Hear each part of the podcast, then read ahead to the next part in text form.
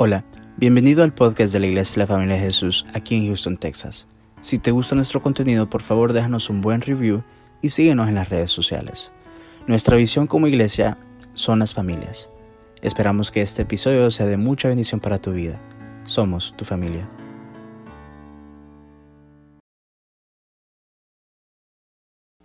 Dice Mateo 27, 52 y 53. Y se abrieron los sepulcros y muchos cuerpos santos que habían dormido se levantaron. Y saliendo de los sepulcros, después de la resurrección de él, vinieron a la santa ciudad, o sea, Jerusalén, y aparecieron a muchos. Amén. Cierre sus ojos. Gracias te damos, Señor, por la palabra de esta mañana, Señor. Úsame, Espíritu Santo, usa mis labios. En el nombre de Jesús, úsame todo, Señor, para predicar tu palabra con denuedo, con autoridad, con poder, con unción. Declaro una palabra reveladora, una palabra de fe para cada uno de mis hermanos. Reprendemos al devorador en el nombre de Jesús y declaro que vamos, vamos a salir redarguidos, exhortados, animados, en que hay poder, que la fe resiliente es poderosa en el nombre de Jesús.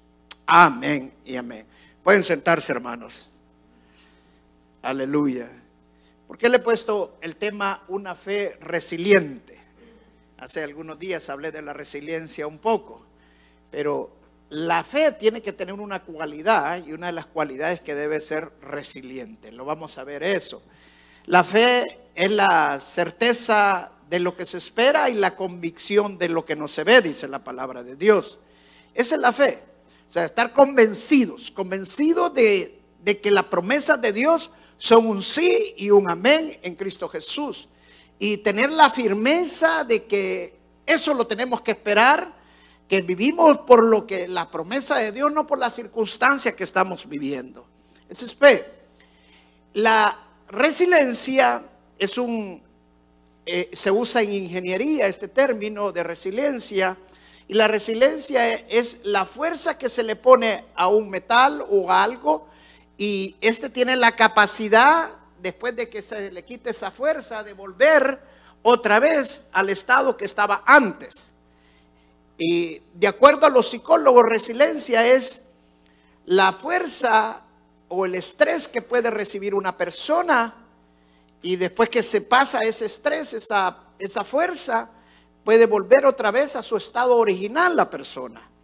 En otras palabras, es la capacidad que tiene el ser humano de poder lidiar con el estrés, con la fatiga, con la ansiedad y volver otra vez al estado que tenía antes de comenzar esas circunstancias negativas, esas circunstancias difíciles como las que decía el hermano, eh, volver otra vez a ese estado como estaba antes.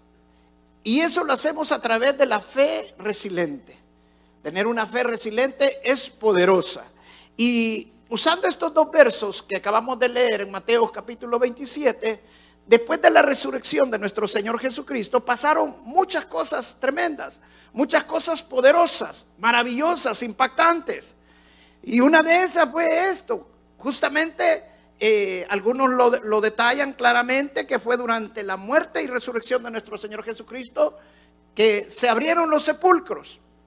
Y después de que el Señor Jesucristo había resucitado, los muertos se levantaron y vinieron a la ciudad santa, a Jerusalén. Imagínense qué impactante haber sido, qué fuerte haber sido de que usted tenga un familiar que se le ha muerto, un familiar que ya falleció, y de repente le toca la puerta y está allí a la entrada porque entraron a dar testimonio de lo que el Señor Jesucristo había hecho, porque cuando Él murió descendió a las profundidades, dice la Escritura, a predicarle a los espíritus cautivos. Todos sabemos que antes de nuestro Señor Jesucristo estaba el jardín de Abraham, donde eh, en una parte estaba el jardín, en el otro el lugar del tormento. Y se cree que él fue a predicarles a estas personas y los que conocieron del Señor, porque la única manera de llegar al cielo es a través de nuestro Señor Jesucristo. No hay otra manera, Él es el camino, la verdad y la vida.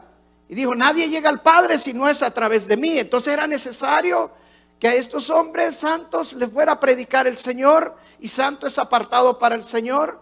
Y cuando Él murió y resucitó, Él también se llevó a sus hombres, a sus hombres santos, a sus, las personas escogidas por Él. Y esto es muy poderoso, porque esto nos afirma que nuestra fe es poderosa. ¿Por qué? Porque todos nosotros somos santos, porque ya el Señor Jesucristo nos apartó cuando conocemos al Señor Jesucristo como nuestro Señor y Salvador. La fe en nuestro Señor Jesucristo nos hace santos. Amén. O sea, somos apartados para Dios. No estoy hablando santidad, estoy hablando del adjetivo que somos apartados para Dios. Santidad es vivir una vida apartada del pecado, que estamos llamados también a vivir una vida en santidad, porque nuestra fe se tiene que ver. Amén. Y se ve a través de las obras, pero somos salvos a través de la fe, no a través de las obras. Entonces, nosotros somos apartados para Dios y nuestra fe es poderosa y eso nos hace creer, ver estos testimonios poderosos. Ahora, pero hubo algo todavía fuerte también en ese tiempo, porque en esos 40 días que el Señor Jesucristo se les presentó a todos sus discípulos y a muchas personas, se les presentó eh, con pruebas indubitables, dice la Biblia. pruebas que no quedaban duda de que era Él y Él se había levantado entre los muertos. Esto era muy fuerte, pero pasa algo cuando llega Tomás y Tomás no creía que el Señor Jesucristo se había levantado entre los muertos, que Él había resucitado y le dice a Tomás que metiera su mano en el costado. Y le dice algo bien importante. Bienaventurados aquellos que sin ver creen. Bienaventurados aquellos que sin ver creen. Yo te pregunto esta mañana, enterado sos tú que sin haber visto crees en la resurrección del Señor. O sea, vivir la resurrección del Señor no es solamente el domingo que se celebra la resurrección. Después de la resurrección del Señor, se levantaron los muertos, se abrieron las tumbas y se levantaron los muertos. Y el Señor todavía sigue abriendo tumbas, todavía sigue resucitando. El Señor todavía se sigue manifestando en nuestras vidas y tenemos que creer en el poder del Señor como el testimonio que nos daban los hermanos. Amén. Dios usó una persona, a saber desde dónde, ¿para qué? Para manifestarse. Dios usó otras personas también para manifestarse, porque lo que él pensaba que estaba muerto, yo creo que Iber en cierto momento se pensó ya en México, pero el Señor tiene la última palabra. Amén. Hay muchas resurrecciones en la Biblia. En el Antiguo Testamento aparecen tres resurrecciones. La resurrección de Elías que resucitó al hijo de la viuda. La resurrección del niño, del hijo de la tsunamita que resucitó Eliseo. También cuando los israelitas llevaban a un hombre muerto y lo tiraron a la tumba de Eliseo. Y al nomás tocar los huesos de Eliseo, imagínense que todavía estaba la unción en los huesos de Eliseo que el hombre se resucitó. En el Nuevo Testamento Jesucristo aparecen también que hizo tres resurrecciones el Señor. Una, ¿se acuerdan? El hombre que llevaban, en el, muchacho que llevaban el funeral y la mamá que era viuda iba llorando por su hijo y el Señor Jesucristo lo resucitó. La resurrección de, de la hija de Jairo y la resurrección de Lázaro. Sea, la Biblia habla mucho de la resurrección y también dice la Biblia de que todos nosotros vamos a resucitar con cuerpos glorificados. Eso significa de que vamos a resucitar ya sin el pecado en nosotros. Ya el Señor Jesucristo derrotó al pecado y el pecado ya no tiene poder sobre nosotros. Pero mientras estamos con este cuerpo carnal, pecaminoso, tenemos una batalla y el pecado nos asedia continuamente. Entonces tenemos que luchar esa batalla mientras estamos en este cuerpo pecaminoso, pero cuando resucitamos con el Señor, Él nos va a resucitar con cuerpos glorificados. O sea, ya sin pecado. Pues la Biblia habla de que el Señor Jesucristo traspasaba las paredes, se transportaba de, un lugar así en cuestión de segundos. Ya con cuerpo glorificado, creo que eso también va a pasar en nuestras vidas cuando nosotros resucitemos con el Señor. Pero todos nosotros nos vamos a resucitar de esa manera. Amén. Ahora, pero el Señor aún está resucitando y Él puede resucitar tu milagro. La palabra resurrección, el significado en el diccionario es volver a la vida a un muerto. O sea, que un muerto vuelva a vivir. Pero también da otro significado, es restaurar o recuperar a una persona al estado que tenía antes. Eso es resiliencia. O sea que la resurrección tiene que ver mucho con la resiliencia. El Señor puede restaurar las cosas a como estaban antes. Si tú lo crees, amén. Tú tienes que tener una fe resiliente. Si nosotros estudiamos la palabra de Dios y estudiamos los grandes hombres de la Biblia, todos, todos son grandes hombres, pero no fueron grandes porque eran algo sobrenatural, eran algo más que nosotros. No, la Biblia dice que todos, o lo dice claramente con Elías, que Elías era un hombre con las mismas pasiones, las mismas debilidades de cada uno de nosotros. O sea, no eran algo sobrenatural ellos. ¿Cuál, ¿Qué es lo, que lo hacía a ellos especial? Que tenían una fe resiliente eran hombres que habían aprendido, habían aprendido a confiar en Dios y eso los hacía resilientes. Si no mira el caso de Job, cuando Job perdió todo, le fue quitado todo, hasta sus hijos, su familia, todo. Y su esposa vino y le dijeron que maldija a Dios. Y después que le dijo que hablaba como una fatua, viene él y le dice, ¿acaso Dios no solamente cosas buenas nos va a dar? De Él vamos a recibir tanto lo bueno como lo malo. Esa es resiliencia.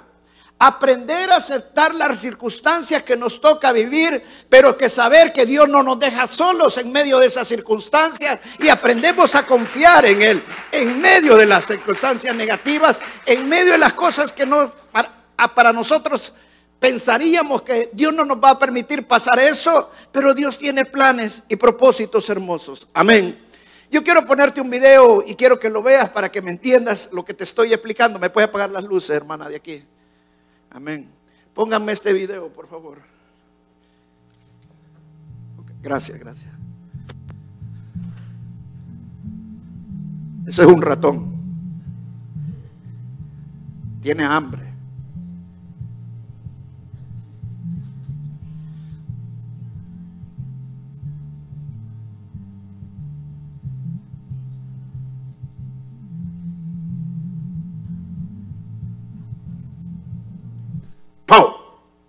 Creen que pasó? Cayó en la trampa. ¿Qué va a pasar con él? Se va a morir el pobre ratoncito, ¿verdad?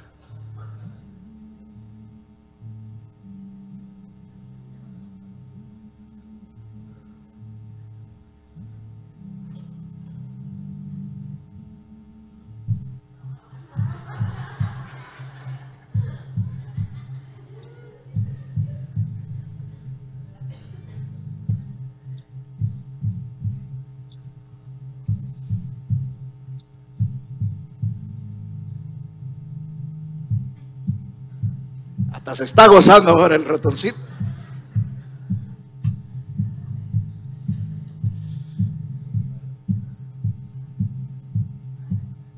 Este es un anuncio de esta compañía.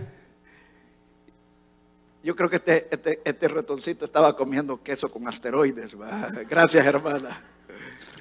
Ahora, ¿por qué pongo yo este, este, traje esto? Porque justamente este ratón nos muestra lo que pasa en nuestras vidas.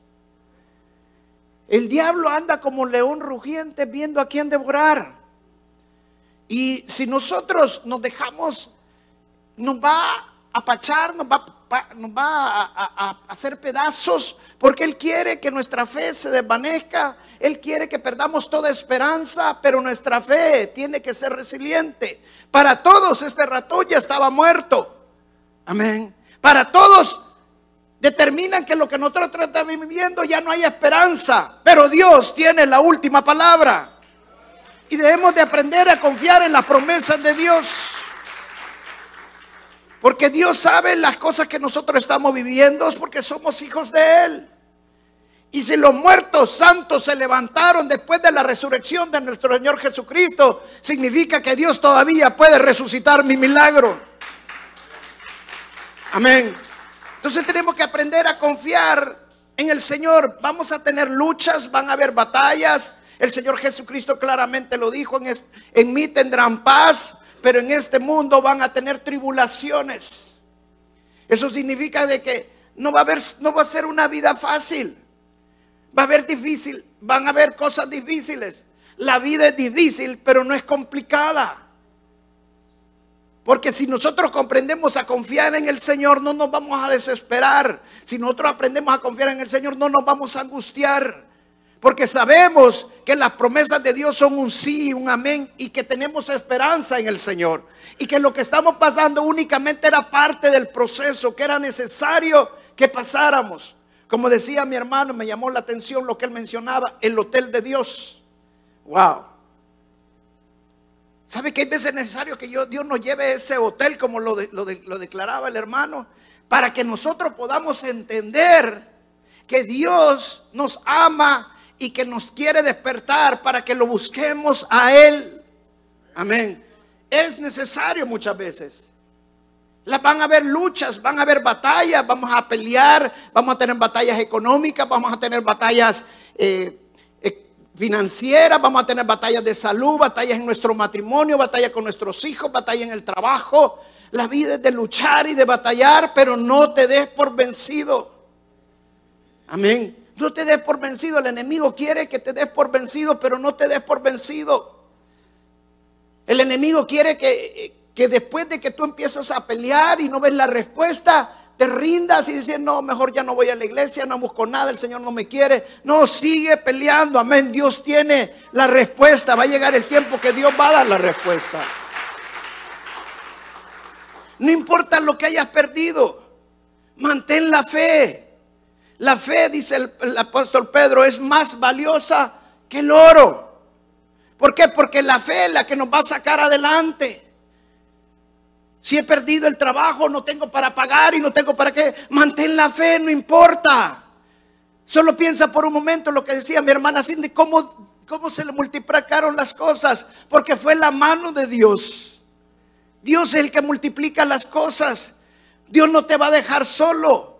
Dios no te va a dejar. Eh, Él te va a proveer siempre. Me quitaron tal cosa. No importa. Mantén la fe. Perdí mi matrimonio, no importa, mantén la fe. Perdí mis hijos, no importa, mantén la fe. Son cosas difíciles. Yo no te estoy diciendo que no es difícil. Yo no te estoy diciendo que no es duro. Pero no pierdas la fe, no pierdas la esperanza. Porque en el Señor todavía se están abriendo las tumbas y todavía hay resurrección. Vamos a a la escritura aquí en Filipenses capítulo 4, verso 11. A mí me encanta la vida de Pablo, porque Pablo fue apedreado, Pablo fue latigado, Pablo recibió muchas cosas en su vida malas, le robaron, pero Pablo, todo por causa del Evangelio, pero Pablo tenía una fe resiliente. Pablo no se daba por vencido. Él no se daba por vencido, él seguía y seguía porque sabía que el Señor Jesucristo tenía coronas especiales y galardones especiales y que Él lo iba a sacar siempre de toda circunstancia. Amén. Miren lo que Pablo dice en Filipenses capítulo 4, verso 11. No lo digo porque tenga escasez, pues he aprendido a contentarme cualquiera que sea mi situación. Sé vivir humildemente y sé tener abundancia. En todo y por todo estoy enseñado, dice. Así que para estar saciado como para tener hambre, así para tener abundancia como para padecer necesidad. Todo lo puedo en Cristo que me fortalece. Amén. Dígale al hermano, todo lo puedo en Cristo que me fortalece. ¿Sabe que este es el versículo que más usa la gente?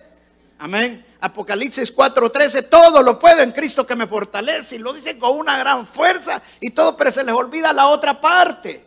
El versículo 11 y el versículo 12 que Pablo dice justamente antes de todo lo puedo en Cristo que me fortalece, que ha aprendido a tener contentamiento, que ha aprendido a tener gozo, sea cual sea su situación, sea en abundancia o sea en escasez.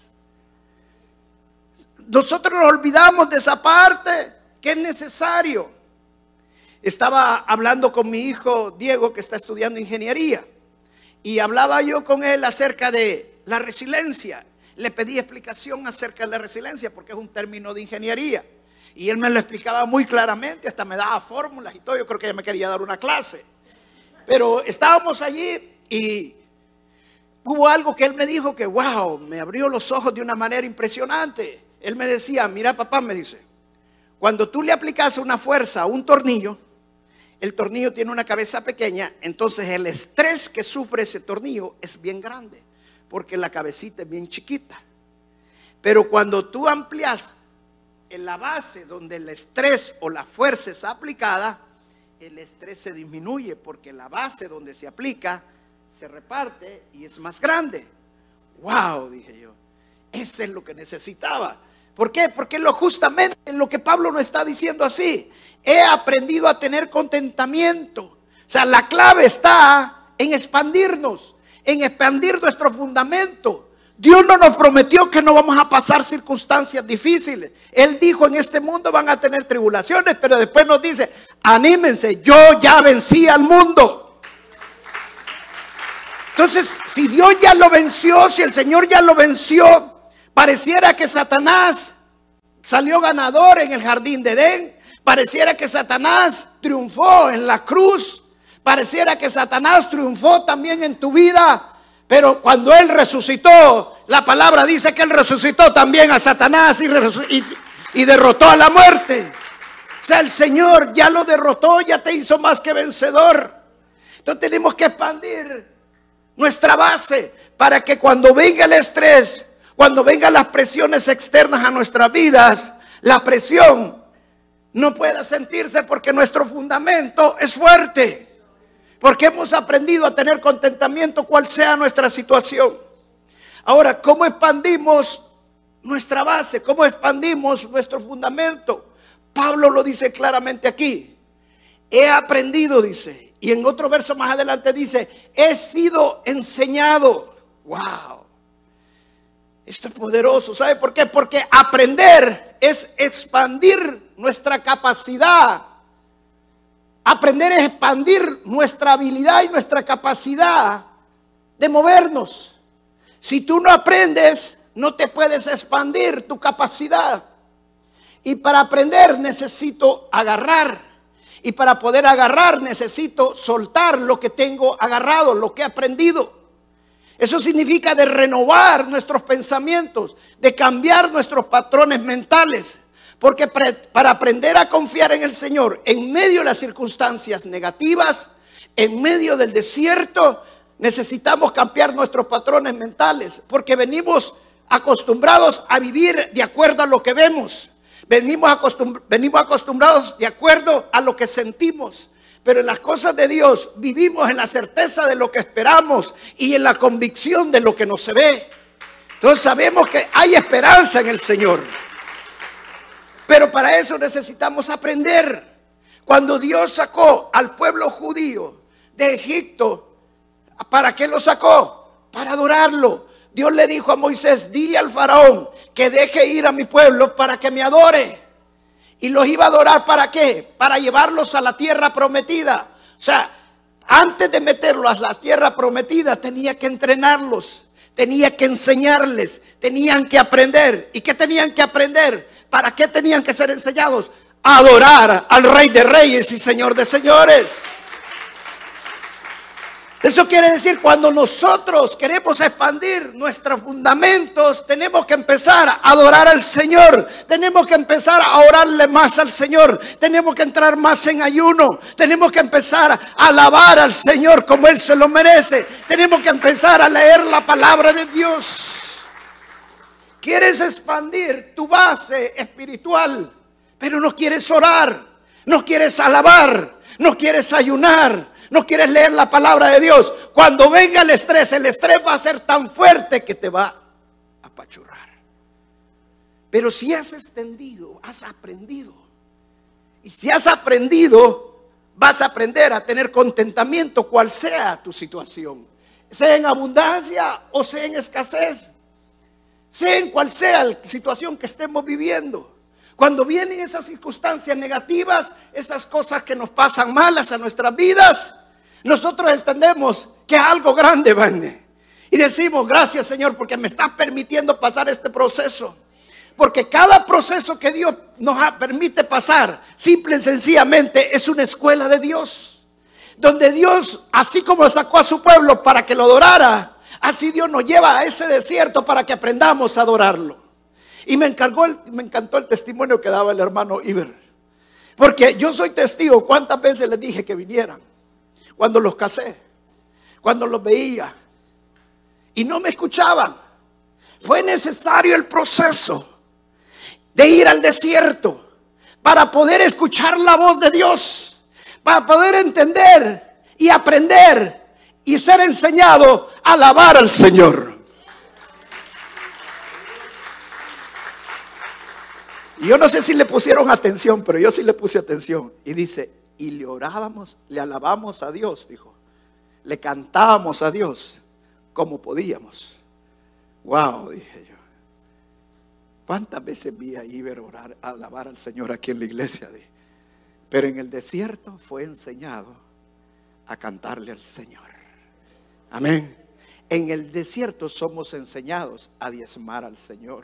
En el desierto somos enseñados a humillarnos al Señor y a arrodillarnos al Señor. La mejor escuela es esa. Amén. ¿Por qué? Porque necesitamos expandirnos. Entiende esto, cuando estás en un proceso de esos, es porque Dios te está enseñando. Tú sos el alumno de Dios. Allá tú que si quieres aprender, o querés seguir siendo duro? Recuerda que no todos los que salieron de Egipto entraron a la tierra prometida. ¿Por qué? Por la dureza de su corazón. Si Dios te tiene en ese proceso, entiéndelo, es porque Dios te quiere enseñar muchas cosas espirituales, porque Dios te quiere llevar a una mejor cosa. Tenemos que aprender a apreciar las cosas espirituales, a valorar las cosas espirituales. Por eso Pablo dice, la fe es más valiosa que el oro. ¿Qué quiere decir Pablo cuando nos dice, perdón, Pedro, cuando nos dice que la fe es más valiosa que el oro? No está diciendo que si es más valiosa que el oro y la palabra de Dios lo dice, vale más que cualquier dinero del mundo. Es más importante que esté, tenga fe, que esté fortalecido en la palabra de Dios, que confíe en el Señor, que en el oro. ¿Por qué? Porque lo que me va a sacar de cualquier circunstancia es la confianza, la fe en el Dios Todopoderoso. A Él lo adoramos y a Él lo seguimos. Amén. Miren más adelante en 2 Corintios capítulo 4, verso 8 siempre el apóstol Pablo, que tenía una fe muy resiliente.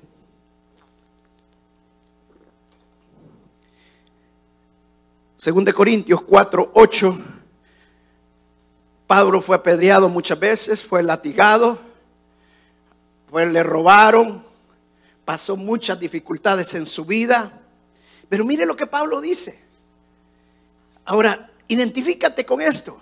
Yo creo que lo que Pablo pasado nunca lo has pasado tú, ni yo. ¿Sabe por qué la gente le cuesta servir? Porque la gente no se puede comprometer. La gente está esperando poder para comprometerse. Cuando pueda, lo voy a hacer. Cuando pueda, entonces le voy a decir, Señor, ahorita no puedo. No es porque puedo, me comprometo. No es eso. Me comprometo y por eso puedo. Si yo me comprometo, voy a poder. Si me comprometo a servir al Señor, no importa las circunstancias, yo siempre voy a servir al Señor. Cuando el Señor me llamó a predicar, yo tengo un compromiso, predicar su palabra. Y he pasado muchas circunstancias difíciles, pero el Señor me ha llamado a predicar y pastorear. Y estoy comprometido con el Señor. No es si puedo, lo voy a pastorear, si puedo, voy a predicar. No, tengo un compromiso y por eso puedo. Miren lo que Pablo dice justamente acá. Según de Corintios capítulo 4, verso 8. Que estamos atribulados en qué dice? En todo. Wow. ¿Ya te has sentido así? ¿Ya te has sentido atribulado en todo?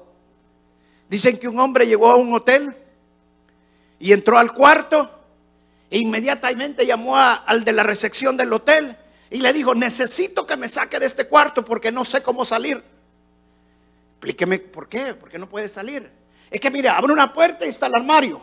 Abro la otra puerta y está el baño. Y la otra puerta dice no molestar, que es el rótulo que usted pone al otro lado. ¿Tú te has sentido hay veces confundido así? Que no le encuentra salida. Sea, estaba en todo, estaba atribulado. Pero dice Pablo, aunque estemos atribulados en todo, mas no angustiados. Pablo, Dios no te promete que no va a haber tribulaciones. Cuando especialmente cuando, por ejemplo, te quedas sin trabajo y no consigues trabajo, pasaron dos semanas, pasaron tres semanas, pasaron cuatro, y no se ve la luz. Estoy tribulado en todo, pero no angustiado, porque mi fe es resiliente. Mi fe confía en el Señor. Amén. Por mucho que sea la presión del enemigo, yo voy a confiar en el Señor. Yo te voy a decir algo, aprende a confiar en el Señor, porque el Señor te tiene un trabajo que va a ser mejor del que tú piensas. Confía en Él. En apuros dice, mas no desesperados. En apuros, o sea, en, cosas que nos ponemos nosotros. ¿Y cómo voy a hacer? ¿Saben que las personas toman las peores decisiones cuando están desesperados? Mi papá siempre decía, el desesperado es un loco en acción. Porque toma las peores decisiones en su vida. Porque se desespera. Se desespera. Si hubieran esperado en el Señor, si hubieran confiado en el Señor, deje que el Señor haga. Él tiene la última palabra. Amén. Ay, pero es que si no lo hago, pastor, me voy a quedar sin nada. Es que si no hago esto, hermano, confía en el Señor. Déjele las cosas a Dios. Confíe en Él. No se desespere. Luego dice, perseguidos mas no desamparados. O sea, Pablo está diciendo en otra cosa. Claramente aquí, nunca nos va a dejar solo el Señor, aunque estemos perseguidos. Amén. Dios no te va a dejar solo. A una mujer la querían asaltar aquí en Houston. Creo que ahora es reportera.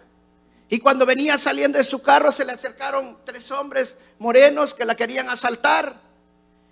Y ese vio, wow. Y de repente los hombres dieron la vuelta y se fueron corriendo. A los años ella entrevistó a uno de los hombres y le pregunta qué pasaba. Eh, reconoció a, uno de los hombres porque, eh, que, la, había querido asaltar. Y él hizo una pregunta, yo era esa mujer. ¿Y por qué se fueron corriendo? Es que los que estaban contigo eran más grandes, le digo, si eran tamaños hombres. Y eran varios. ¿Sabe que Dios no nunca nos deja solos? Dios siempre está con nosotros. Amén. No, no te va a dejar desamparado. Él no ha visto justo que mendiguen pan. Confía en el Señor. Luego dice, derribados, pero no destruidos. Eso es lo que el enemigo quiere. El enemigo quiere destruirnos. Él vino a robar, a matar y a destruir, dice la palabra de Dios. Él quiere que te rindas, pero no te rindas. No te des por vencido. Amén. Porque en el Señor hay poder. Él tiene la última palabra. Mantén la fe. Guarda la fe. La fe es la más valioso que puedes tener en tu vida. Luchamos toda la vida por tener propiedades, luchamos toda la vida por tener cosas materiales, por tener dinero. Y no está malo tener esas cosas. Pero lo que más tienes que atesorar en tu vida es la fe, porque la fe es más preciosa que el oro. La fe te va a sacar adelante de cualquier circunstancia, de cualquier problema. Los hombres resilientes de Dios jamás nos damos por vencido. Ni tenemos una fe, como les decía en el primer servicio, como el cangrejo. ¿Sabe por qué los cangrejos? Porque los cangrejos caminan para atrás. Ay, no, ya no diemo porque no me está yendo bien. Ya no diemo porque no sé qué. Ya no voy a la iglesia porque tengo mucho trabajo. Hermano, no veas para atrás. Dice la palabra que el cristiano, pero ni para agarrar impulso. Amén. Bueno, eso lo digo yo. Cristiano ni para agarrar impulso. No hay que voltear para atrás, hay que seguir para adelante. Amén. Hay que seguir para adelante. Porque toda la honra y la gloria es para el Señor. Amén. Tenés que aprender a ser resiliente. Tenés que ser enseñado a ser resiliente. Te voy a decir cuatro cosas, cinco cosas, mejor dicho, que tienes que ser resiliente. Tienes que ser enseñable. Tienes que siempre tener una actitud de aprendizaje. Aunque estés pasando un desierto, entiende que Dios te quiere enseñar algo aunque te venga a hablar un ministro, te venga a hablar alguien la palabra de Dios, tienes que entender que Dios lo está mandando, porque Él te está enseñando la palabra de Dios. Decía mi hermano Hilbert, este señor guatemalteco no conocía la palabra de Dios, pero se le explicaba a su modo. Pero era Dios quien lo estaba usando para entender, entenderle la palabra. Entonces tenemos que tener una actitud enseñable. La segunda cosa, tienes que ser disciplinado. Si no te sos disciplinado, no vas a alcanzar nunca nada. Amén. Si en tu trabajo tienes que estar a las 8 en tu trabajo, no llegues a las 8 o 5 para las 8. Tienes que estar por lo menos 15 para las 8, porque si de repente te agarra un tráfico, tienes que ser disciplinado. Amén. Aprende la disciplina, te va a hacer resiliente. Tienes que ser perseverante importante que perseveres, que no te des por vencido, que siempre creas que en el Señor todo lo puedo, porque Cristo me fortalece. Sé perseverante. La cuarta, hermano, compromiso. Sin compromiso no vas a lograr lo que tú quieres. Y hay otras más, pero me voy a saltar unas. Oración. La última, oración. Clave. Amén. Somos hombres y mujeres de oración. ¿Sabéis por qué muchas veces no encontramos la salida? Porque no oramos. Sí, pastor, si oro. Tómate el tiempo, ¿cuánto horas? Tómate el tiempo, sé disciplinado. Vamos a ver cuánto horas. Comes todos los días, eso sí te lo garantizo. Si no, no estuviéramos como estamos. ¿Cuánto horas? ¿Cuánto lees la palabra de Dios? Órale el Señor, órale. Amén aprende a ser resiliente, expande tu fundamento. Dale la honra y la gloria al Señor y un aplauso fuerte al Señor.